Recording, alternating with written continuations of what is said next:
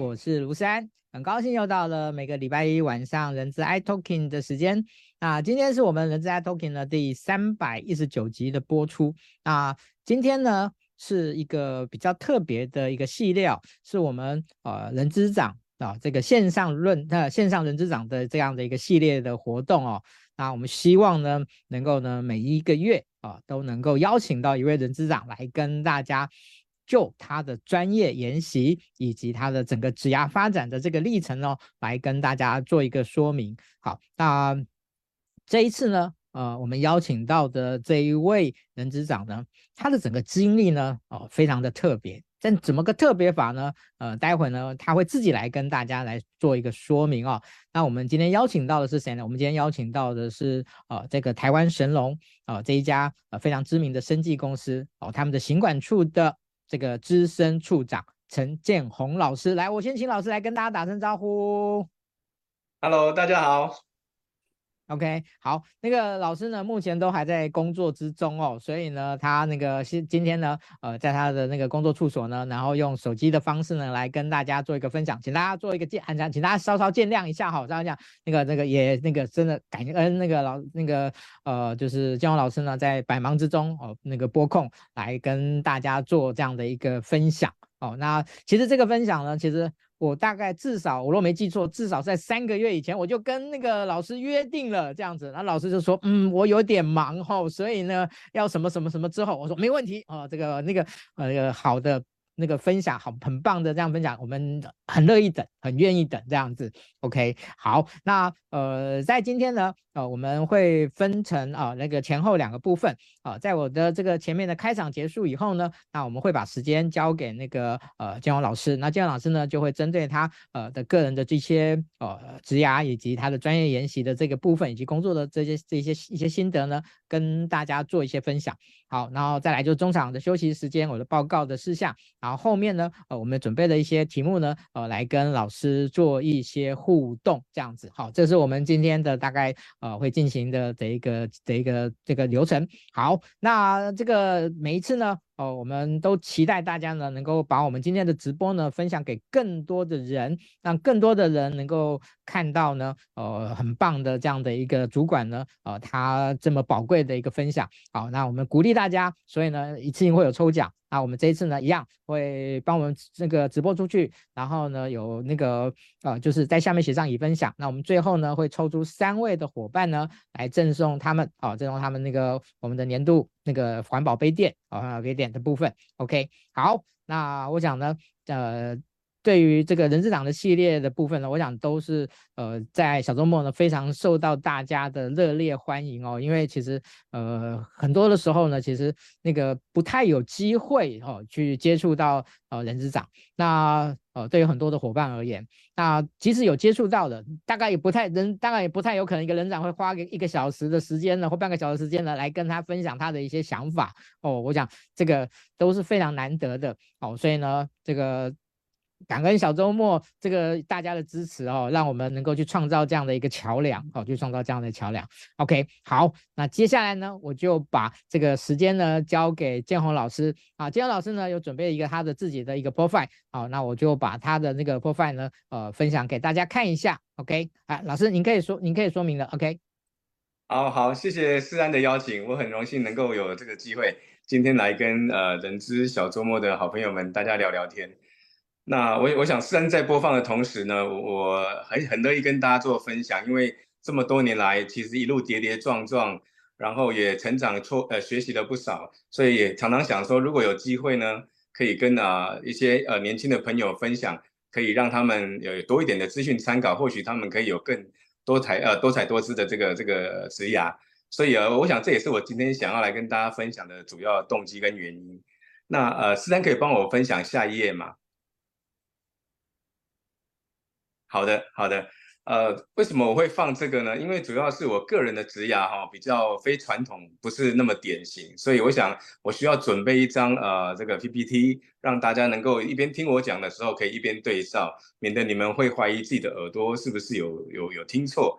呃，我我呃小弟我是这个中山医学大学医技系毕业，那医技系其实就是毕业以后就是做呃检验的工作，其实就是呃抽血验尿，那个抽脊髓液，然后做很多的细胞的这种显微镜的这个观察或癌细胞的这种呃鉴别。那其实呃毕业以后才发现，我对这样的一个工作其实不是很喜欢，所以我后来又有机会我再进修，所以我又选择了台北医学大学药学系。那待会我会跟大家分享一下为什么我选这样的一个一个呃系所。那工作了几年以后，我发现这个企业要要弄懂它，要了解它的脉络，其实是很重要的。不然我们在工作的时候很难去有机会掌握一个比较好的绩效，一个有利的位置，然后让自己能够呃有更大的影响力。所以后来又再去念了这个德州大学呃德州德州大学阿灵顿分校的 EMBA。那我我简简单的介绍我自己的学历。那各位可以看到右边呢，其实是我的经历。我想。我的经历就比较非典一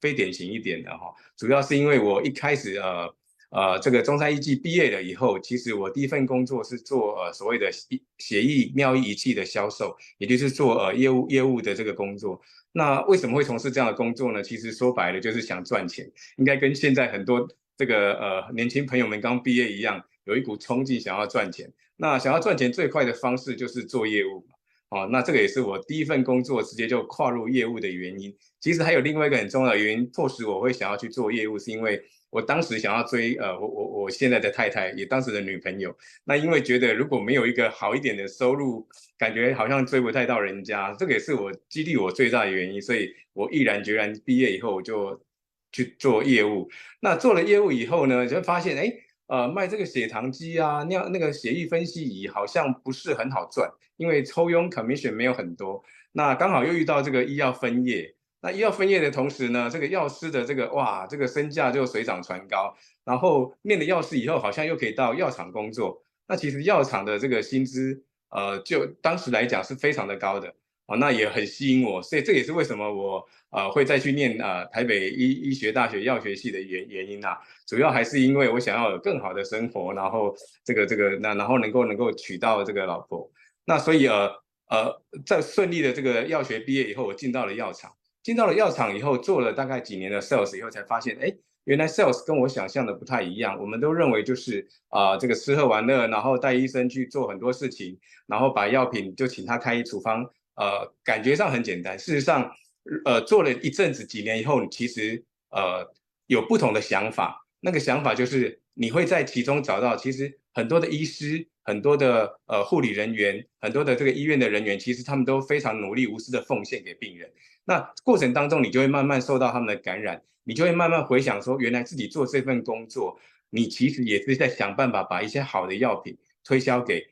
呃，更多的医医疗人员知道以后，进而用到病人的身上，所以能够希望能够造福他们，所以慢慢的对职业对于呃药品销售这件事情有了一些质的改变。哦，那这个因为这样的关系，就促使了我不只满足于做业呃药厂的这个业务销售，我想要了解药物的研发是怎么一回事，药品是怎么来的，怎么样弄成药品，然后让病人去吃，所以呃。也就是我慢慢的往药呃这个药品的制造上游，所以我又接触到了所谓的临床实验。那临床实验这个这个工作其实是很冷门的，我想很很少很少人有人呃大概对它比较这个详细的理解。那所以呃我我就是抱着一个想要我想要知道好奇心的关系，所以我就啊、呃、跨入做 CRA，就是所谓的临床研究的专员。那我用一年的时间，我把所谓的临床试验诊断都把它看完。其实我运气蛮好的。一般来说，一个临床实验短则一年，长则三五年。所以你要想办法在一年内要能够看完所有的临床实验，其实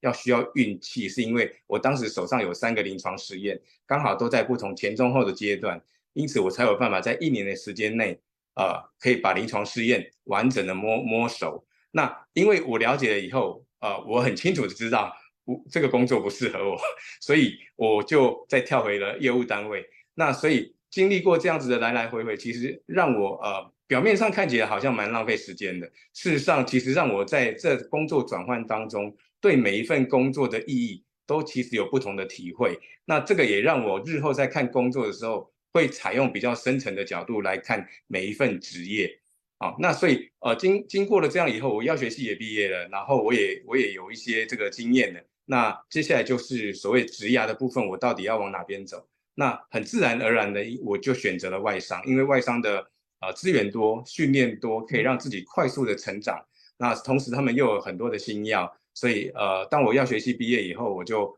呃跨入了外商。那这个一跨就跨了大概二十年，哦，那所以我大部分的工作经历都在外商。那外商有什么好处呢？外商可能有拥有更多的资源，所以让我们可以把一些比较基本基础的东西不用去考虑太多，所以我们就会着重在人员的发展、员工的发展，然后公司品牌的发展、公司环境文化的发展。所以你可以看到外商很很讲究 DNI 这个多元啊、共融啊，他们不用去担心最基本的。啊，像上市公司国内的，他们有所谓的这个金管会啊、证交所啊，有很多的公司法啊，很多法规的牵绊跟限制，他们必须做很多的 paperwork，所以也会耗掉他们很多的精力。那所以相对的外商，他就会比较 free，比较自由，所以他们就可以发展很多的玩法。那也就是这样，我在二十年当中，我在外商其实也被训练了，也被投资了。那这个成长的时期，其实对我来说是很宝贵的一段时间。那。呃，在外商待了一阵，呃，二十快十一二十年了以后呢，呃，因为呃这个这个所谓的这个计划赶不上变化，那在一八年的时候，大概就发现，哎，呃，家人有一些健康的问题，那所以呃就中断了一下职涯，然后让自己转个弯，所以我从医药产业跨到所谓的消费电子，就跑到了 LG 电子。那其实这个对我自己很挑战，但是我也很庆幸我有做这样的改变，因为这个会让我自己。呃，再度证明我自己不是只有在医药产业我可以啊、做一个好的人资，我其实在其他产业我一样可以学习到，并且快速的掌握这样的一个呃诀窍跟学习的能力，然后进而呃让这个帮助 LG 可以在呃这这样的一个公司的文化调整，然后这个人员的到位发展，呃也做出一些贡献。那在 LG 的发展其实还蛮顺遂的，可是有时候人就是这样上上下下的。呃，在 LG 其实有机会外派到新加坡去做这个呃 HR 的 head 呃人力资源总监，但因为刚好遇到了这个我们 COVID-19，所以这个所有的边界都封锁，那呃进国门进进出出不是很方便，那也考量到家人的这个问题，所以呃后来又选择了国内。那我到了武田，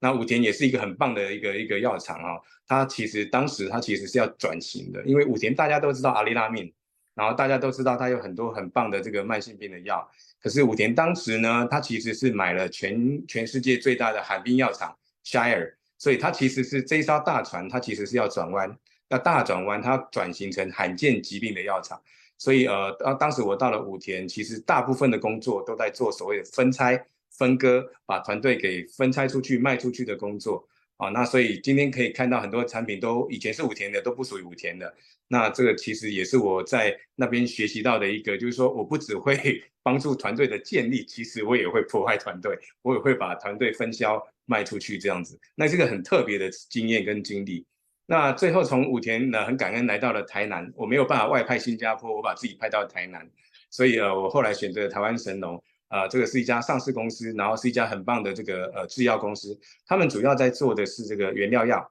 原料药是比较上游的部分。它加了很多不同的赋形剂，就会做成我们看到的药品，不管是吃的、定剂啊、各种药品形式啊、针剂。那所以它是比较上游的原料，所以它跟啊、呃、化学制造、化工呃的药呃还有药品比较有相关性。那到了这边以后，就像我刚才说的，外商它很 free，它呃它瞄准的都是怎么样发展更多有趣的好的文化、好的形象、人员的发展。但是到了呃上市公司，他们其实很辛苦，因为有国内很多的法规的严格的要求。所以其实必须花很多的时间在所谓的这些作业跟符合呃百分百的法规这个遵循的部分。所以在这里的同仁反而他们必须要用额外的时间才能够做更多的专案啊。那这个是其实我到呃神农以后我才学习到，也也很尊敬国内的这些企业啊，不管是上市没有上市的公司，每个企业其实都有它的强项，又有它的苦处。那这个是我呃呃到目前呃职涯待接近三十年。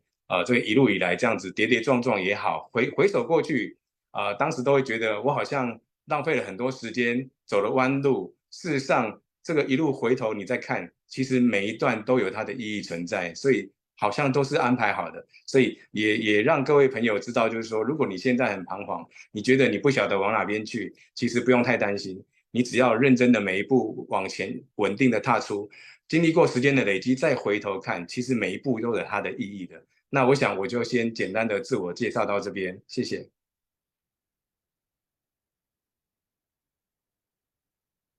世安，我就交给你。好，那个不好意思，我刚才那个这个，那我先把那个分享关掉。好，先把关掉，关掉。好，谢谢那个建宏老师哈。那建宏老师像刚才其实那个非常简短，但是呃非常谦虚的来说明，其实那个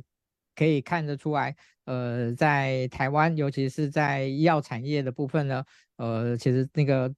老师呢，应该是真的非常的熟悉哦，这样的一个一个这样的一个一个状态哦，然后非常的受到那个重视啊、哦，这样的一个重用。OK，好，那接下来呢，我想呢，呃，我们准备了一些题目哦，想要来请教老师的部分。OK，嗯，老师您，我我们就以最近的您在在台湾神龙的这边来讲话，呃，当您到的时候。呃，就是跟您呃，到目前为止，您您主您主要做了什么？然后呢，希望为他们行说一个怎么样的一个一个未来？可不可以那个从您的这样的一个角一个高度哦，来跟大家做一个说明？呃，好的，我我想呃，首先台湾神龙是一家很棒的公司，因为它是统一集团的子公司哈，所以它很多事情都是很要求遵守法规的啊，呃，很多事情都要照照照每个要求来。那同时，因为它地处在南科这边，所以其实它也有好处，也有坏处。好处是在南科里面，那坏处也是在南科里面，因为围绕着它的都是一些很强的电子业，哦、呃，台积电、联电、纬创。我我想我我想这些是因为，呃，当他要竞争人才的时候，这些都变成坏处。因为我们都知道电子业是很啊、呃，这这十几年来一二十年还是很风光的，所以讲到这个企业品牌的时候，我们很难跟他匹敌啊。呃，尤其台湾神龙又是呃属于化学原料的部分，所以其实我们的人才有部分的重叠。那所以我们很多很棒的优秀的这些工程师啊，很容易就会被重金礼聘到隔壁去上班。那我想这个也是我们当初我刚来的时候面临很大的这个问题。那另外一个问题就是因为地处台南，可能不像在呃中北部或者是说资讯的接收上面那么快，所以呃大部分的员工就是兢兢业业做着自己的事情。可是呢，可能在每天在忙碌的时候，忘记了抬头，我往前看一看，这个世界发生了什么变化。我想我刚到的时候，大概我自己设定的两个大的挑战，一个就是大家对于呃这个市场的变化，跟自己所谓的不管观念还是技能的这种所谓更新上面是一个很大的挑战。那第二个部分就是人才的吸引跟留任是第二个大的挑战。那这个是我刚到时候的两大挑战。所以针对这样的挑战，其实。呃，我知道我必须要克服，不然没有办法做太多的改变。那我我我想我也有一个很棒的这个呃 HR 的团队。那呃虽然大家都很年轻，那我们也磨合了一一阵子。那我想透过呃大家努力去了解他们服务的部门啊、服务的这个内部客户，他们到底在做些什么事？呃，借由了解才能够知道我们服务的呃切入点跟他们需要我们的地方在哪里。所以也就是 HRBP 的概念。那我想他们透过这样的一个努力，他们越来越能够跟呃各单位去做对话。那因为能够对话，就会带到更多的讯息，我们就可以更理解为什么他们要这样做，为什么不要这样子做。那因为理解了以后，很自然而然我们就能够慢慢的找到我们的这个切入点，形成我们的方案啊。所以我想，呃，我们的同仁很努力做了各种各式各样的招募的活动。就是要对抗这个磁吸效应。那我想从不管这个一零四一大家用的方法，然后这个介绍，然后 Hunter 我们都用了。但是我想我我们的同仁还蛮不错的，大家都有实习生计划，不管从大一、大二、大三，大家有在做。可是大家都会觉得说这些都是蜻蜓点水，因为他们回到学校就忘记我们了，因为学业太忙了啊。对，所以后来我们我们的同仁都很棒，我们就是干脆时机点，我们就直接锁定在大四。大四的部分就是，哎，他要毕业了嘛，所以他我们就产学合作，因为我们是属于特殊的产业嘛，化学产业，所以我们比较精准的打击，我们锁定几个系而已，啊，我们的化学系、化工系、药学系，还有生物制药相关的科系，我们只锁定这些系，然后去做所谓的产学合作，去抢人呐，然后希望他大四就绑在这里做实习，那可能半年，可能一年。因为这样的关系，他们会好好的了解我们是一家什么公司，文化是什么，是不是他们将来喜欢的。所以等到他们毕业的时候，通常我们双方都已经有一定的了解，比较容易你情我愿呐、啊。哦，那大家能够比较呃快乐的、愿意的，那在这里工作，或是被发展，或者是说呃能够被留任在这里。我想这个是我们呃理理解了以后做出比较重大的一个调整，而不是按照菜单一样，别人做什么我们就做什么。那文化的部分就是从自己开始做起，因为从我们小小的 HR 开始做起，然后从总务做起，从公关做起，从慢慢从我下面部门越来越多，就开始慢慢的影响到大家。我想文化就是大家集体，大部分人说的话做的事，如果可以形成一股力量的话，文化就慢慢形塑起来。我想这个大概就是两大呃我锁定的目标跟呃我做的事情。谢谢，谢谢那个人长啊，嗯，庄老师我。可不可以这样再深入问一下？就是，呃，其实您刚才提到，就是深耕校园这件事情，嗯，我我想可能也也其他的一些同样跟您的竞争产业，应该也同样在做这件事情。所以，诶，可不可以再挖深一点？就是您有做哪些可能比较特别的东西，然后来产生这样的一种差异啊、区隔吗？呃，我我想我我想我们公司的主管们，呃。都很棒，然后团队也很好，因为我们的公司有很多的博士，不管是台大啦、成大啦，哦，这个这个清大，我们的博士很多。那我想我我们会善用他们的人脉。那其实他们都有所谓的老师啊、老学弟啊、学长学姐学妹啊，所以其实我们的副总都还亲自到各大学去啊、呃、授课，然后就是用病毒式的这个授课能够置入行销。哦，我想我很感谢这些高阶主管们以身作则。那我们的 HR 团队呢也很认真。拼命的去找这个学校，能够希望能够跟他们抢得先机，去先绑住这个产学合作。我想这个可能是我们呃更努力的地方。那全年都动起来了。哇，OK，了解。好，那嗯，可以请教一下，生技业的。人才有什么样的特殊的一些不同的点或规格吗？可不可以跟老师？因为我想这个难得有机会碰到一位这个在对于生技产业呢一那个这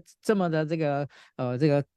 科班啊，我这完这完全是科班的这样的一个状况，可不可以跟跟老师请教一下这样子？我想这个问题非常好，因为这个问题大概是这个产业所有的年轻的朋友都会遇到的问题。其实呃，如果以产业来看，医药行业。哦，那大概分上中下游，上游就是所谓的原料的来源，不外乎就是合成或者是呃那个所谓的细菌发酵啊，然后或者是从这个植物里面去培养各种动植物，这就是真正的原料，就是上游。那中游就是所谓把这些原料拿来加工或者是合成或者是改变它，比较像是化学合成或者是去 modify 它的，那就像神农就是属于这一类，我们跟上游买原料，然后来做加工，变成中间体，再做成最后的这个。所谓的活性成分，那再往下游就是我们一般知道的药厂，各大药厂，比如说啊辉瑞、诺华、罗氏这些大药厂，他们就是最后的成品，他们买我们中间体的原料，中间体去合成他们的药品。所以我们简单的有个概念就是上中下游。如果我们按照产业可以这样分，啊，那所以你就可以知道说，哦，每个产业有它独特的这个呃这个这个领域跟所谓的地地位，好，那因为这样的关系，所以。我们中间是属于化学合成，我们就需要非常多研发跟化学的一呃这个这个人才，好，所以啊，因为你知道研发通常都是需要一定的脑力的，这也是为什么我们公司会需要聘很多的博士。那你知道念化学博士这几年越来越少，这个很珍贵的，所以大家都要想办法抢，还要预约的，哦，这也就是为什么说人才争夺战白热化。那你到下游当然也是很缺人才，可是它的面就广了。哦，他可以接受可能各各科系的来源就更多哦，那所以其实它的它的难度就在这里，可能那个 niche 不一样，那个那个地位那个属性不一样。嗯，老师，我可以再追问一下，为什么念化学的博士越来越少？啊，这个是一个非常好的问题。嗯，不晓得是不是因为我们的这个半导体太发达了，大家等不到念博士就已经先跑去赚钱了。这个是我个人的意见了哈，可能就是我个人的观察，因为就是因为我们的半导体太发达，那所以你念博士还要再投资个五六年，五六年可能一样的时间，你的同学不念博士都已经买房买车，然后老婆小孩都有了，那你在孤单的那里念博士，我想这个可能也是磁吸效应吧，所以这个也是为什么呃我我们前一阵子有人在听到产业其实是需要均衡发展，我们如果有一座神山，可能我们的岛。不一定撑得起来，我们需要有很多不同产业的神山，这样才可以保障我们整体经济的发展跟稳定。嗯，了解，嗯、非常非常的非常同意啊。那个之前一直有人在谈台湾会不会走到十九世纪的荷兰病那种状态哦。我想这个大家在呃，什么是荷兰病？大家有兴趣，网络上可以查一下啊、哦，网络上可以可以查一下哦。这之前一直有被做这样的一个讨论哦。OK，好，那。接下来呢，其实刚才老师有提到文化这件事情，但是我我我我我想把这文化这件事情呢，我觉得在未来是非常非常重要的一个一个主题哦。我觉得在在台湾，所以我我在想请教老师，就是呃，因为老师的资历呢，其实也比较特别，就是从外部，然后从然后走从前端走到后端的这样的一个状况，所以呃，站在您个人的看法。就是您您您怎么样去看待我企业文化这件事这件事情？那您是不是在以前不呃在某一个任职的在在不同的公司任职的时候，您对企业文化你会用用什么样的方法去刻意的去去做一些推动或调整之类的？可可不可以跟大家那个分享一下？好的，我我想文化在我以前呃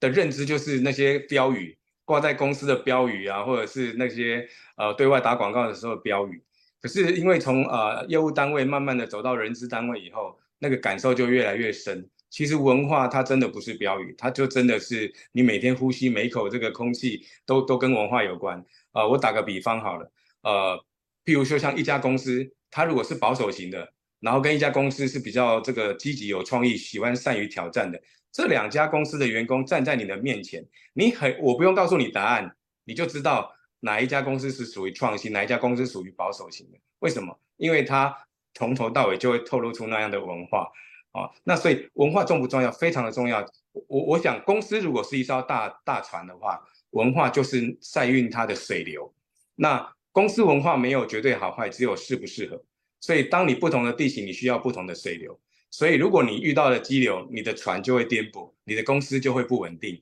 哦，那你可能就很难跟市场其他的公司竞争。可是如果当你的呃文化很适合你的公司发展，那你就会影响到全船的人，每每个人都会有共同的价值观，很接近的这种行为跟决策的模式。那同时也愿意按照公司的方向去努力的时候，我想你就会看到文化的力量在哪里。那反之，所以呃才会有管理大师说这个呃那个那个。策略常常被这个文化当早餐吃掉嘛，对不对？就是说，如果你有一个文化不好的、不是很适当的时候，再多策略都没有用，因为根本就不会执行。哦，所以我想，我用简单的这些比喻，让大家感受到文化其实无所不在了。OK，好，老师，我想要来请教一下，嗯。现在大家呢，尤其在疫情之后呢，越来越关心这个员工关系的这个议题，员工体验的这个议题哦。那尤其是对于怎么样去留住这些呃高阶的人才的这这样的一个部分。好，所以在有关于员工关系、员工体验这个这个议题上面，呃，您自己在呃目前在在不管是在神农或者在以前的这一个部分，呃，有什么特别的一些做法哦，呃，可不可以分享给大家？我想员员工体验其实越来越重要哈，因为啊、因为少子化的关系，我想它会更凸显它的重要性。因为呃，这个人才来源已经这这么不多了，如果没有办法吸引他、留住他，我想这个竞争力一定会下降。我这也是因为这个议题的会这么样的热的关系。那以前呃，我待的几个不同的公司，我想呃，要谈到。员工体验可能比较有机会的是大概外商的部分，因为就像我说的，外商他比较不用担心很多日常的这些文书作业，他比较多的心思会花在人员发展，如何让环境更多元，然后吸引更多的这个人才加入或留任。那我我记得在这个呃 LG 跟武田，他们一个韩国一个日本的公司，其实我觉得他们就还蛮特别的。那像韩国的公司，他们的体验其实还蛮蛮韩式的哈，就是说。一个就是诶，新人我们来就是要让他体验一下，所以我当我是新人的时候，我就直接被派去韩国总部，那这个受训了两个礼拜，然后每天晚上都要体验一下那个那个嗯那个什么酒啊，哈哈，那个什么米格利酒还是什么，对，这也是一种所谓的员工体验。为什么呢？因为他们的文化就是白天认真上班，晚上大家就是要 team building，那这就是属于韩式的文化。那可是，一般员工可能比较没有机会。可是他们呢，在预算的方面，他们会呃很大方的编给各个团队、各个部门，有这所谓的员工可以去做 team building 的费用。那这个也是他们希望能够员工多一点的交流。那不管你是新进的，还是已经存在呃公司的员工，都可以有这样的一个机会啊去做各式各样的这个活动，让员工从进来就会被照顾，然后能够大家集体行动，因为他们很讲究集体。团队跟纪律，所以他们是用这种财务的方式，然后文文化的方式来引诱、来诱导。那这个是属于韩国的文化。那因为呃，在武田的部分，其实它武田当时已经转成是所谓的这个国际药厂，所以它的它的体验的方式就比较是总部直接设计好过来，所以他们很强调从招募开始，哦，就是你在 interview 你寄履历来的时候，怎么样跟你互动，让你感觉到被尊重，然后让你感觉到有被照顾。然后一直到你可能已经被录取了，然后那他们都会固定发信给你，然后甚至要你呃进他们的网页去填一些资料，能够一直保持这样的热度，一直到你进来以后，你的你的 orientation 一定是做得很完整，一定有人 take care 你的，然后到最后你进去了，呃放放回各个单位以后，一定会有所谓的 mentor，啊、呃、mentor 会来照顾你，会有老鸟带菜鸟，一定不会让你在那边跑跑修。哦，我想这个就是从前端的选才一直到育才。然后到最后，他们的 rotation 跟所谓的 promotion 都是定期在做的，做的很频繁。你就会发现，一直有人在关心你，所以你就会很想要表现。然后一表现，就希望有人看到。所以他们整个的一条龙是这样设计的。我想外商玩这个是蛮厉害的，这个也是我们呃可以学习的地方。嗯，这个听起来挺霍商的这样。哦，就是非常的那个关注度非常的高这样子的一个这样这样的一个形态。不过这个。呃，刚才突然发现到呢，就是呃，老师这个建宏老师其实待过本土，待过美商，待过韩商，待过日商，哇，这个我我有没有我我有我有我有没有我有没有漏掉的？呃，那个瑞士商，瑞士商，OK，好，呃，如果从某某一种管理风格来讲的话，呃，老师可以稍微来来分来来分享一下这个差异上吗？我觉得比较风格鲜明的大概就是韩商跟日商了哈，呃，然后再来就是欧商跟美商也不一样。韩商的话就是真的是总部就是大脑，然后总部的人做完决策没有第二句话，也不能问问题，不可以质疑。一一往下各个国家的子公司就是执行，就是纪律，没有第二句话。我想这个是韩国他们的优势，可是相对也是一个呃缺点。啊，那各各有利弊了。那日商的话也很讲究这个执行力，但他就没有像。韩国这么专制，它还是可以有很多的创意跟 idea 哦，那所以这个是有一点差别的存在。那你说美商就 tempo 就是快，我就是要绩效，我可以用钱砸你，你就是给我绩效，不行就换人啊。那这个美商就是来得快去得快，欧商就比美商稍微有一点人性，人味，不是人性是人味哦，所以他们会比较谨慎思考。我想这个如果你粗略来看，他们他们大概。呃，形式上、文化上会有这样的一个味道在。嗯，好，那个真的是也难得碰到那个在在五个不同的领域、那个这个区域国家呢待过的的这个人资主管哦，这个或工作者呢，所以呢，这个顺便呢，这个这个挖宝一下给大家稍微有一个那个那个那个了解一下。好，那我们再回到人资的一个部分啊，嗯，在您的观察哦，您您自己觉得哦，就是不知道人长觉得。在台湾目前啊，哈，在呃一些人资的比较大的挑战，哦，比较大的这样的一个一个一个可能困难的部分，呃，您可不可以跟大家啊、那个聊一聊您您您的您的观察？好，我想因为可能因为我的呃背景的关系，我还是会习惯从外商跟本土来切开来看。我想外商他们的挑战，现在因为近年来他们呃因为因因为 COVID-19 加加重了他们所谓的这个转型。所以他们很多的这种人资的功能其实都打散在各区域，呃，很可能你的这个呃薪酬都在新加坡，那很可能你的这个客服或者是员工关系可能都在 maybe 越南，然后你台湾留的可能只剩下招募或者是直接面对员工的一些问题，啊、然后再来就是训练，所以呃外商走向的是把它比较分散化，然后集中化。呃，这是近几年外商在做的调整，因为他们想要做 hybrid working model，就是所谓混合式的工作的形态，所以他们可以关掉大部分的，就是比较大的 building 分公司，改成比较小的。那我想这个可能也是弹性的这个工作方式啦。那所以他们往这方面移动。那呃，在在台湾的部分呢，你你就会发现我面对的问题跟挑战是截然不同。那比较本土厂商或者是本土的上市公司，它可能面临的就是最直接的少子化。那因为你少子的话的关系，你的招募、你的留才，还有你的这种所谓呃三代同堂、四代同堂的这种职场的共融，然后多样性怎么 harmonize，这个其实是非常挑战的，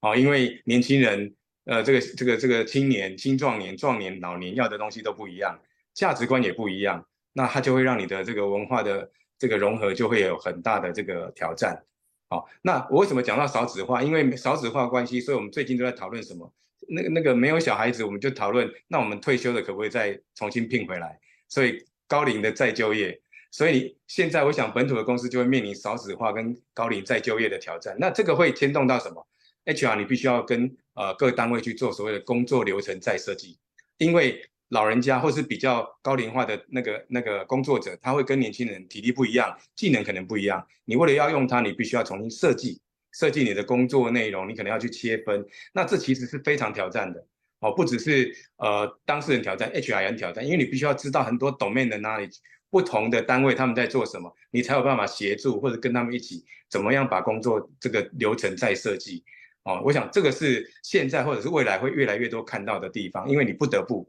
那另外一块就是因为如果我找不到人，也没有高龄化可以用，那怎么办呢？你就要办自动化，你就要自动化。那我想，我想半导体或者是电子业很容易自动化，因为他们的生产是很容易。但是因为药品是非常难以全自动的，它都是最多顶多做到半自动。哦，那所以半自动怎么样要搭配人工？那我想这又是另外一个挑战啊，就不像是整台都是机器人，而是一个人装的义肢的概念，要协作。啊，那再来就是因为 AI 的导入，对不对？大家都讲 AI AI，可是我觉得真正难的是，你知道你要 I 什么吗？你你可能不知道，因为你不晓得这个 AI 对你有什么帮助，你需要它吗？它可以带你什么样的利益吗？你怎么样融入到你的工作内容？我想这个才是真正 HR 前端的挑战。等你等你发现了，你找搞清楚了，我想就容易了，因为有很多的厂商可以帮助你导入。那前端是我们自己要去发现跟挑战的。OK，谢谢任长。好，那个人长，我们接下来还有点时间了，我们可不可以讲一点这个稍微比较走心一点的的的一个的一个说法？就是，嗯嗯，我相信某一种程度人，长也算是那种人生胜利组的这样的一种一一种形态哈。那呃，在这个人资的的工作哈，大不呃呃，我们以人资为主了哈，因为那个后面前面的，因为您工作也挺长的，就是呃有没有碰到什么样的一个状况？让您是比较可能受挫的，或是比较不那么顺遂的，那是什么样的事情？有可不可以那个跟大家分享一件这样子？其其实我也不算人生胜利组，我是人生挣扎组啊。对，我从一路从这个业业务挣扎到内勤，到训练，到 HR，我一直在挣扎。那你说，呃，走到 HR，我也在挣扎，因为就像我刚才讲的，我我觉得我前面还蛮顺的，可是中间因为呃家庭因素可能。这个这个家人的健康，可能我必须要转弯。这个转弯其实当时看其实是很挑战，可是事后再看，它从危机就变转机。那嗯，那这个我觉得很多事的安排啊，跟变化其实不用太太太去排斥它，因为你当时认定的好坏都不是后来的，所以很多事都要走过回头看才知道好坏。哦，所以我想我也不敢说是，我是觉得我一路在挣扎，我还在挣扎当中。对。对，那有有怎么样的一个可能在工作上面曾经碰到的一些可能呃比较低潮或是比较挑战的部的一些部分，呃，那呃，也许你不用详述那个事情，但是呢，嗯、呃，就是因为我觉得其实 HR 的工作是其实是蛮容易造成低潮的，因为 HR 的工作对，好，所以呃，就是您自己个人或者您会建议大家，大家大家在面对这种工作上面的可能巨大的一种呃。甚至是带有一种无力感的这种状态的时候呢，怎么样去面对是比较合适的？哦，我觉得这个问题其实很好，因为我我我我被你触动到了，所以我脑袋一直有这些案例一直跑出来，所以呃，应该应该这样说，因为呃，作为 HR，其实大家都有一个很棒的心肠，因为 HR 其实是喜喜欢帮帮助别人嘛，我们想帮助别人，帮助员工，帮助大家成功嘛，那这个是 HR 很重要的特质。那相对的情况之下，当你期望越高的时候，往往呃，带来的失望可能会伤害越大。那所以我，我的职涯过程当中，我觉得我比较挫折是，当我看到很多的呃员工，或者是明星员工，或者是很有 talented 的 employee 的时候，我觉得他们未来的前途一片看好。可是呃，当他为了某些价值或因素而而而钻牛角尖的时候，而你又没办法劝他回头的时候，这时候我想应该都是最挫折的时候。所以我也看过很多的很棒的员工，其实是很光明的未来，但是因为可能啊、没有办法，就是呃能够这个这个有足够的这个怎么讲成熟度跟智慧，那让他的这个职涯路就毁掉了。我想我想看的例子还蛮多的。我遇到这种的时候，我都是最挫折的时候，因为爱莫能助，然后你有无力感。我想这个是我我最最无力的时刻了。嗯，谢谢。OK，好，那最后呢，我想要来请教那那个老师您这边哦，就是呃，如果今现在在您看一个 HR，尤其是比较比较年轻的 HR，他们在整个工作的的这样的一种能力，然后就这样职能的这样的一种轮廓的部分，呃，以前跟现在，您觉得有怎么样的一个？不同的地方，就是如果今天一个年轻的我一个人，现在其实现在要做人资的年轻人越来越多哦，会越来越多。那呃，您会给他们在有关于这个能力的学习呃的发展上面呢，给予他们什么样的建议？呃，我我觉得这个这个是很棒的题目，因为我最近自己一直有这样的观察跟呃也有感慨，但是也有期望了。就是说我我我觉得呃，现在新的同仁进入这个 HR 领域，因为他们都是新世代，所以他们的呃电脑技能哦，或是接触新科技的能力跟学习非常的强。我觉得这个是很棒的，跟我们以前的那些那个年代的年轻人比，他们太强了。那他们学习也是多角化、多方面的，所以他们的广度是够的。但你相对你就知道我要说什么，因为广度够，你就很难。聚焦，你就很难够专心，所以很容易分心啊。新的东西出来就去学，可是呃，我还是要提醒大家一点，这个是我常常在跟我的同仁或者是我的啊、这个后辈分享的时候，我都会提醒他们一点，就是为什么企业需要 HR？大家有想过这件事吗？如果是啊，你的公司有有规模了，你为什么想要请 HR 呢？然后你的公司越来越大，要上市的几百人了，你为什么要请 HR 呢？然后你变成跨国集团，你为什么要请 HR 呢？我想你的理由都不一样。一旦因为理由不一样，所以你必须要搞清楚，因为那个是代表是 HR 的价值是什么。所以当你如果没搞清楚你的价值是什么时候，你很难去谈你的技能值多少钱。那这个也是我要给呃想要跨入 HR 领域的年轻朋友们，呃，不管你对于薪资薪酬管理有兴趣，还是对于招募训练。还是员工关系劳劳资双方的这个沟通有兴趣，它都是一门技能而已。不同的技能拼起来是一个拼图，可是最重要你要搞清楚你自己想要成为什么样的 HR，然后这样的 HR 在企业里面它的分量跟角色是怎么扮演的。有些像外商企业，他就非常重视可能这样的一个呃员工的关系，这个工那个员工的发展，然后多元，然后品牌形象。可是，在本土厂商，他可能很重视你有没有所谓的劳基法的基础，你会不会算薪资，你会不会所谓跟员工协商，你能不能管理工厂，啊，你懂不懂法规？所以每个企业属性不一样，它需要的 HR 形态不一样。只要你符合了，你就是有价值。好，所以当你自己学的技能放到了不同的公司形态，如果 mismatch，你就会很挫折、很失望。可是如果你放对了，那你自己的前途就会一片看好，你就会觉得你的工作是有意义的。所以先问问自己，你想要进入什么样的公司？你想要什么样的公司的价值？然后连接到你自己，你想要成为什么样的 HR，提供什么样的服务？最后你需要学习什么样的技能？这是我想要给啊、呃、年轻朋友们的一些鼓励。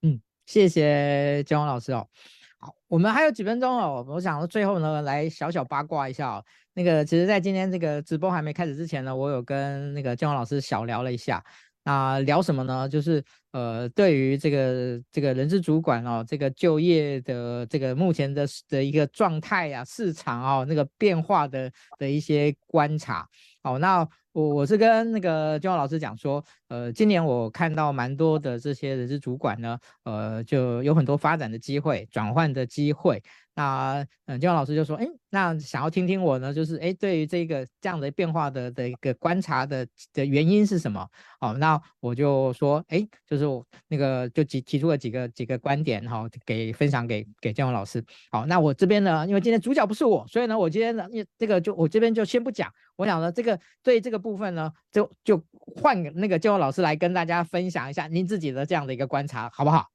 在我们最后好，好啊，好，呃，我我想可能呃，就像我们刚才在聊的时候，可能 COVID nineteen 啊，然后因为它加速很多事事情的转变，那所以也很也变化很快。你看全球因为供应链的破坏，所以从全球化开始变成区域化，现在供应链都要开始分红色的跟非红色的，然后因为风险的关系要分散，所以告诉你就是现在的生意越来越难做了，然后每个老板面临的挑战越来越大了。所以，如果老板不精打细算，想办法生存的话，公司就没有前途。可是，不是只有老板要生存，他周遭的所有人都要一起努力跟帮忙。他不再只是业务总监、业务副总的事，不再只是研发跟财务，其实人资扮演很重要的角色。我想，这个也会敦促越来越多的企业在找人资长的时候，他应该会看他的所谓的 business acumen，他的商业敏锐度。我想，这个以后会变成越来越重要的职能。好，那因为如果你有商业敏锐度，你比较容易跟老板站在一样的角度看事情，所以沟通无障碍，然后做的方向是正确的，事情就会有效能。这是我自己啊这一年一年多来的观察。那可能刚好我自己也比较是业务导向，所以我很自然而然我就会看到这些面相。那不一定是全面正确的，但呃是我自己的观察分享，谢谢。嗯，好，那可不可以那个补一个问题啊？就是商业敏锐度这件事情。呃，要怎么样去培养呢？您有没有提供一些建议给可能未来想要往人资长发展的这样的伙伴？啊、呃，我我想最好的方式就是自己想办法创业了。但是如果没办法的时候，尽量的尽量的呃站在你的呃老板，或者是站在你的主管，或者是站在业务的主管，或者站在呃财务的主管，多去看一些财务报表，看一些营收，培养自己对数字的感觉。我想这是比较容易跟实际的。嗯，好，谢谢今天那个人长呢特别的拨控哦。那个今天我可能会提早几分钟，因为我已经快撑不住了这样子。因为今天呢，我们已经我已经跟老跟那个人长的快问快答呢，大概是我们原先预定的的题目的三倍之多哦，这样子哦。这个呃真的是那个人长这个，我想从刚刚我们的对应就可以知道，人长在平常工作上面的那个 tempo 哦是是怎么。是多么的快速有效，这样子，OK，好，好，很感谢我的团队对我的包容，给大家压力，不好意思。是我那时候就想，嗯，这个您的团队应该要跟上您的 tempo，应该是一件蛮蛮，应该应该是一个蛮蛮有压力的事情，这样子，OK，好，好，那谢谢大家哦，我想今天呢，透过那个呃这个建宏老师的分享哦，大家呃非常的应该可以感受到。呃，建宏老师的一些啊、呃、思考的风格哦、呃，做事的风格哦、呃，以及他非常独特的这样的一种呃，这样学经历的这样的一个发展的一个历练。好，那呃，其实那个不瞒各位哦，其实那个建宏老师在我们今天直播之前，我们都只有那个用那个诗，就是比。就是在文字上面的互动，我们是今天第一次在线上互动。那我真的非常感谢，就是那个老师呢，就是在百忙之中，然后就我说啊，他完全没有拒绝，他说 OK，那你你校长就是我们很快的、非常有效率的就把这件事情定就是定下来了。然后他也完全是非常的非常阿萨里的就就就就这样答应了。然后我我我想呃，可能就就就一句话，就是他也想要把一些呃有有一个机会，然后呢奉献哦给来指导啊，跟这么多的人资的。后劲哦，那非常非常感谢。今天其实那个看呃，今天在看的人非常多，分享的也非常多哦。我相信呢，大家呢这个非常的感同身受的那个建宏老师的这样的一个热情。好，那不知道最后的老师有没有什么想要叮咛大家的几句话，可以送给大家？呃，就是大家要呃，因为新冠有很多后遗症，但是大家要注意好自己的身体健康，因为健康才有办法走得更远。然后遇到挫折不要担心，一切都是最好的安排。谢谢。谢谢老师，谢谢大家的分享，谢谢大家的观看。那我们今天就到这边告一段落，我们下次见，拜拜。